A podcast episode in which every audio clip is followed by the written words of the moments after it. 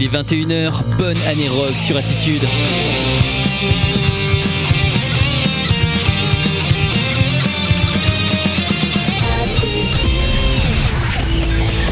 Rockland, le mardi 21h-22h. Mardi 21h-22h sur Attitude.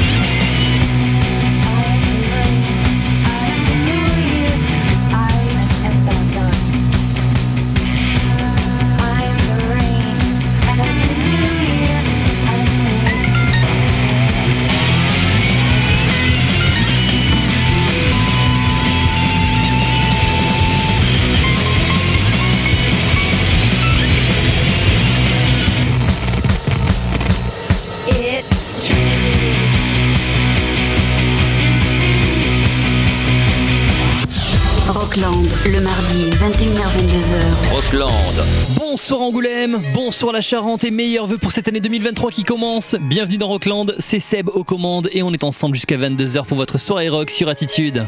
Au menu de ce soir, des nouveaux titres pour la nouvelle année, quelques bonnes découvertes pour partir du bon pied. Rockland, c'est votre émission rock du mardi soir, 21h 22h qui suit l'autre musique de Stéphane Cléra et qui précède l'émission Frontière Rock de Dark Jérôme jusqu'à minuit.